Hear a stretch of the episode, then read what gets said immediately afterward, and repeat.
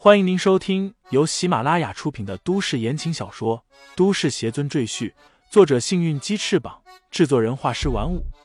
感兴趣的朋友，请看主页，点亮我的关注，点亮你的夜空。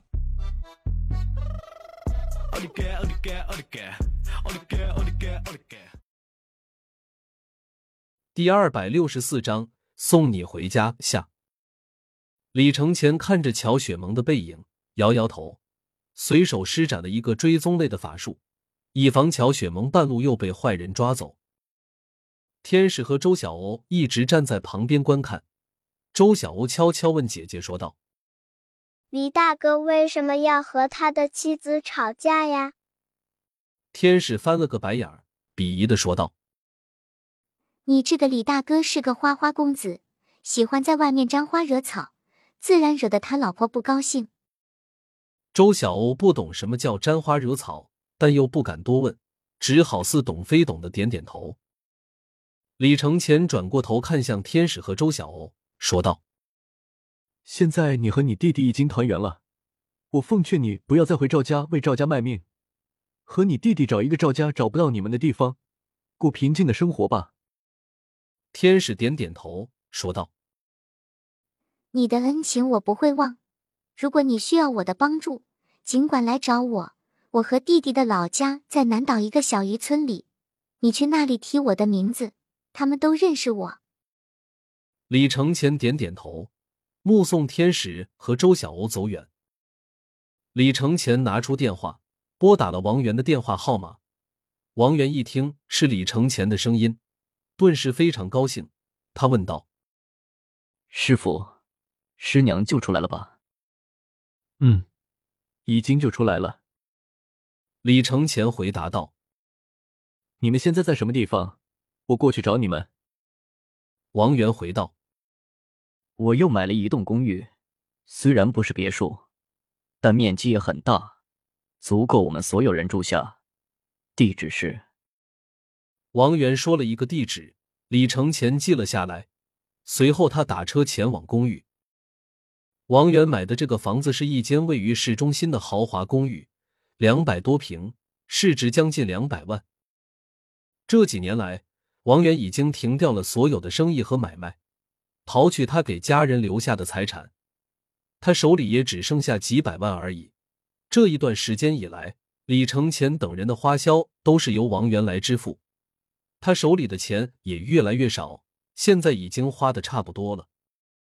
李承前走进公寓，婵儿和舒玄雅都迎了上来，和一大一小两个女人打了招呼后，李承前再坐下来休息。王源凑过来问道：“师傅，我们下一步做什么？”我答应了舒玄雅，要送她回家。李承前看向舒玄雅，微微笑道：“她离家五年，她的家人和朋友一定非常想她。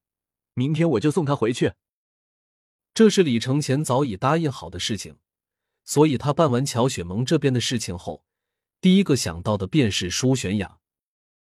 李承前答应了别人的事情，他一定都会做到，这是他身为仙界邪尊的信誉。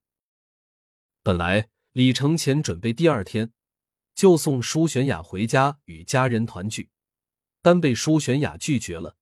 李承前奔波这么多天，好不容易到了家。只休息了一晚，又要动身。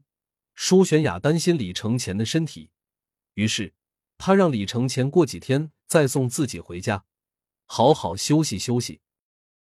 于是过了三天后，李承前才启程和王元婵儿等人一起送舒玄雅回家。身份证上显示舒玄雅是川州人，但李承前和王元等人并没有从舒玄雅身上发现任何川州人的特点。比如口音和饮食习惯等等，他们猜测，或许是因为这五年来舒玄雅失去了记忆，一直在辽州生活，便养成了辽州人的生活习惯和说话方式，所以大家都误认为舒玄雅是辽州人。众人从家中公寓出来，坐着汽车来到辽州机场，又搭乘飞机飞向川州。当飞机落地之后，舒玄雅终于找到了一丝家的感觉。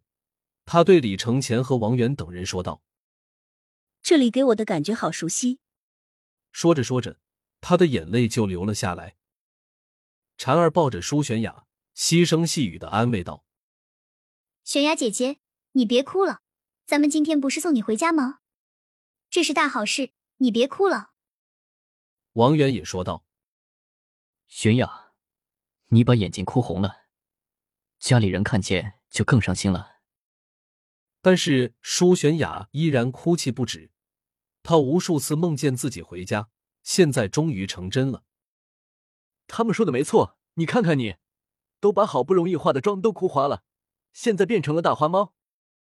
李承前微笑的说道：“女人自古爱美，众人怎么劝都止不住的舒玄雅，但一听李承前说她的妆容哭花了，不好看了，就慢慢止住了哭泣。”自己从包包里翻出镜子看了一下，果然如李承前所说，整个脸都快变成了小花猫。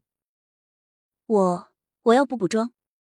舒玄雅放开自己的小包去找化妆盒。李承前上下打量了一下，舒玄雅现在穿的衣服并不得体，而且还是之前于黛月给她买的旧衣服。于是李承前说道：“我带你去换身衣服吧。”再好好做做头发，化化妆，打扮的漂亮一点，再去见家里人。舒玄雅感激的看着李承前，点点头说道：“谢谢你。”一行人坐车来到了当地最大的一家百货大楼。李承前带着舒玄雅去买衣服，众人走了一大圈舒玄雅终于相中了一件漂亮的连衣裙。李承前让王源去结账，结果王源结账的时候，营业员告诉他。他的卡里余额不够了。王源愣了一下，这才想起自己这些日子花钱如流水，最近又买了一栋高档公寓，已经将他身上的钱花的差不多了。无奈之下，王源只能先回到李承前身边，如实把情况和李承前说了一下。李承前点点头，低声说道：“这些日子大家都在用你的钱，事情我会记在心里。”以后钱的问题，我会来想办法。说完，李承前从乾坤袋里取出一块金砖来。这块金砖是李承前从暗影门总部东方斌那间宫殿内得来的。当时，李承前还得到了很多金银珠宝和精美的艺术品。